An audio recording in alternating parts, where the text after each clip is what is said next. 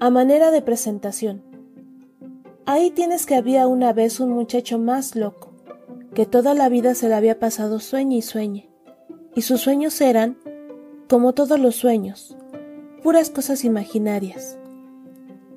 Primero soñó en que se encontraba de pronto con la bolsa llena de dinero y que compraba todos los dulces de todos los sabores que había en todas las tiendas del mundo.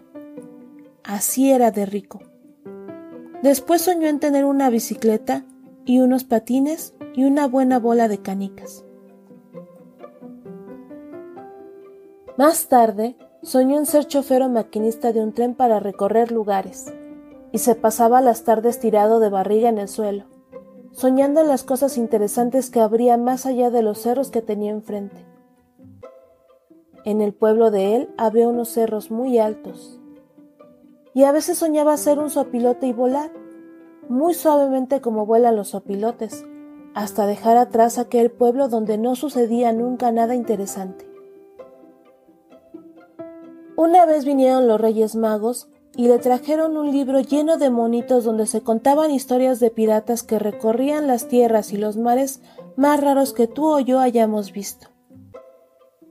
Desde entonces no tuvo otro que hacer que estarse leyendo aquella clase de libros donde él encontraba un relato parecido al de sus sueños. Juan Rulfo